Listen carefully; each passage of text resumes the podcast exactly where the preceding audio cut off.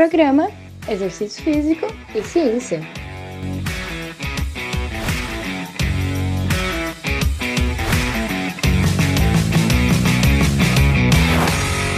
Está começando mais um Exercício Físico e Ciência. Sou o Fábio Dominski e esse é o programa de rádio e podcast que trata de exercícios a partir da visão científica. Barreiras percebidas para a prática de atividade física no lazer da população brasileira. Esse foi o tema de um estudo publicado na Revista Brasileira de Medicina do Esporte em 2018. E aí, cinco pesquisadores, incluindo a Edna Camargo, que é minha colega, inclusive, fez um depoimento sobre o meu livro. Eles são os autores desse artigo.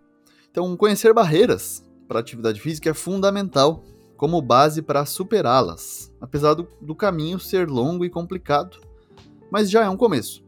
Bom, eles fizeram uma varredura em quatro bases de dados atrás de estudos e foram encontrados 25 que atenderam ao que eles queriam. 11 estudos investigaram adolescentes, 8 estudos investigaram adultos e 6 investigaram idosos, totalizando aí 62.600 relatos de barreiras para a atividade física. A maioria dos estudos foi realizada nas regiões sul, com 15 aí, seguido pelo sudeste, com 7, e as regiões nordeste, com 2, e um estudo abrangeu diferentes regiões do país. Um destaque é que nenhum estudo foi realizado nas regiões centro-oeste ou norte do país. A maioria das barreiras foram classificadas como intrapessoais, 68%, em todas as faixas etárias, seguidos pelas ambientais e interpessoais. Dentre as barreiras intrapessoais estão, veja se você identifica até com alguma delas, falta de habilidade, a falta de conhecimento sobre os benefícios para a saúde, a falta de recursos financeiros, a falta de tempo, falta de motivação, baixa autoeficácia, falta de interesse e preferir outras atividades, e também não saber onde fazer exercícios. Beleza? Essas são barreiras intrapessoais, que dá para também considerar como individuais, talvez.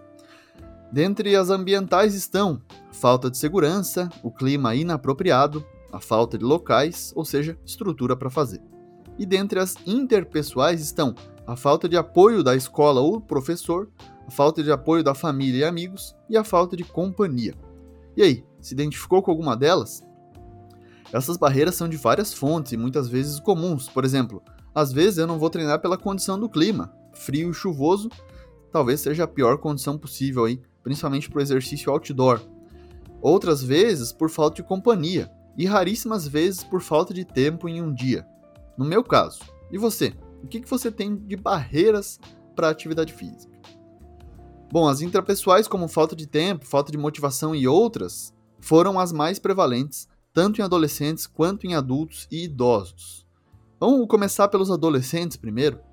A proporção de barreiras relacionadas com a falta de motivação que aí inclui também a preguiça, mas também uh, a outra barreira relacionada à falta de apoio social, como falta de companhia, de apoio da família e amigos, e também o clima e fatores de acesso, foi maior nos adolescentes. As meninas relataram com maior frequência barreiras relacionadas à falta de motivação, como não gostar de fazer exercícios, a falta de motivação por si só, além da preguiça e a preferência por outras atividades de lazer, isso for maior nas meninas do que nos meninos. Será que tem a ver com a educação física escolar?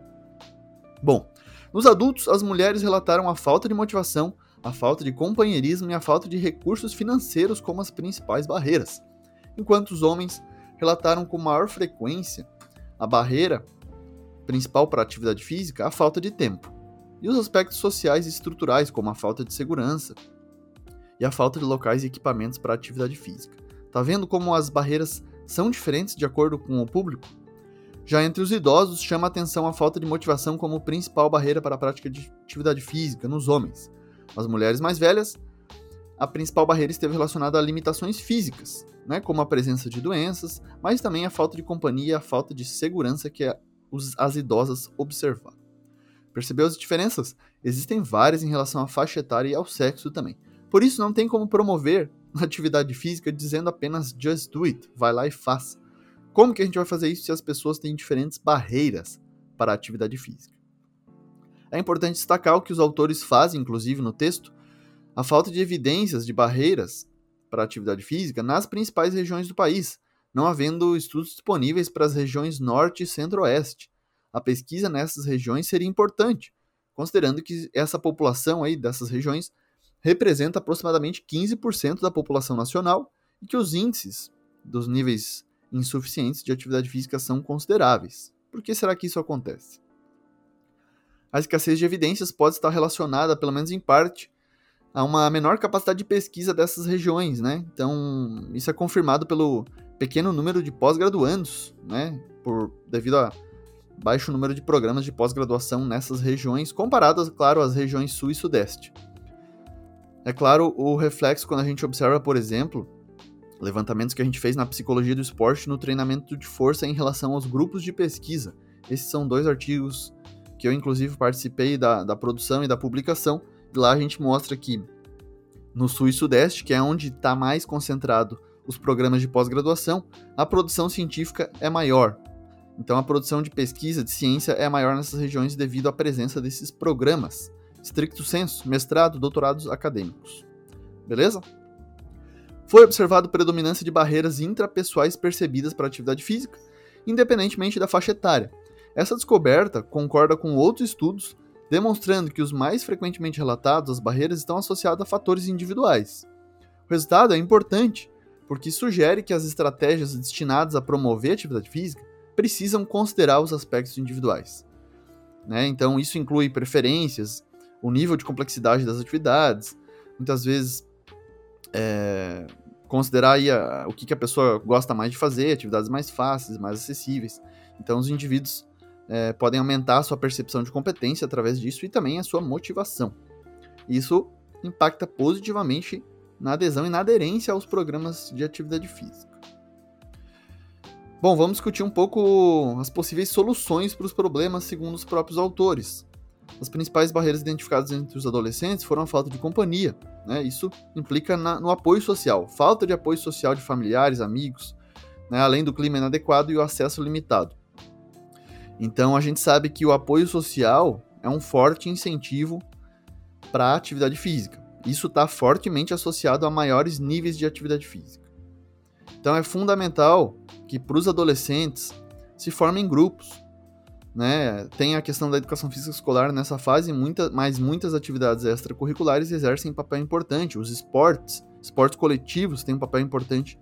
Né? Então, promover atividades é, que aumentem a interação social entre as pessoas, isso inclui não só os esportes coletivos, mas também, de repente, uma pista de skate, patinação, né, quadras comunitárias, parecem ser uma alternativa importante para aumentar a atividade física nessa população, que particularmente talvez seja mais difícil de promover a atividade física, né, os adolescentes. É complicado né, envolver eles, motivar eles é, com os mesmos argumentos do que a gente vai falar para adultos e idosos, por exemplo. E as crianças, né? Então nenhum estudo envolveu crianças. Não houve nenhum estudo que tratou, que investigou barreiras em crianças, o que demonstra um claro desconhecimento sobre essa população e a questão das barreiras. Pelo menos até o momento de 2018 em que foi publicado esse estudo. O que, que os autores destacam sobre isso é que a primeira infância é fundamental para o reforço positivo de hábitos e comportamentos. Né? Então, a importância dos pais praticarem atividade física ou estimularem, gerarem estímulos para as crianças fazerem. Então, evidências disponíveis sugerem baixos níveis de atividade física em crianças, o que já é um dado alarmante, né, que pode refletir na adolescência, na fase adulta, enfim. Vamos lá, adultos. Falta de motivação, falta de tempo foram as principais barreiras. Isso é comum para você? Bom, na tentativa de envolver as pessoas né, em iniciativas de promoção de saúde, também melhorar o estilo de vida, mudar um comportamento, é, diferentes alternativas devem ser projetadas para atingir um número máximo de indivíduos possíveis dentro de uma população.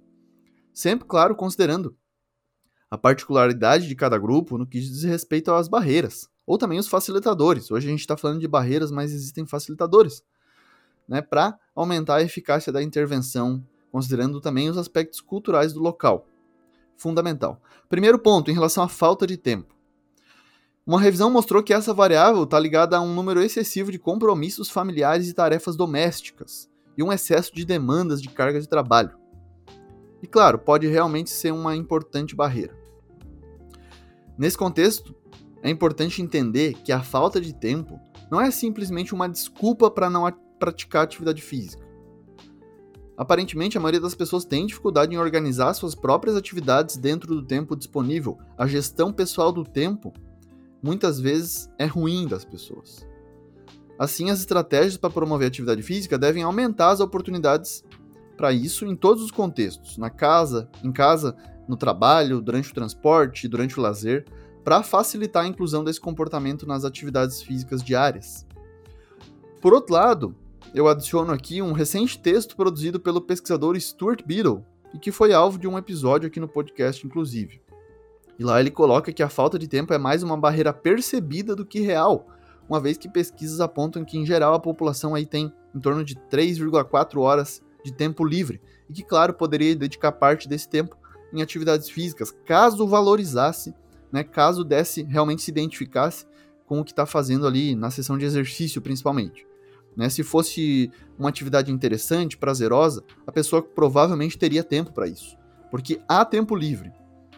Né? A maioria das pessoas, eu acredito que há realmente algum tempo livre no dia, né? não em todos os dias, é claro, às vezes as pessoas estão cheias de compromissos mesmo, de, de trabalho, familiares, enfim, e às vezes realmente não tem tempo, mas não é todo dia assim.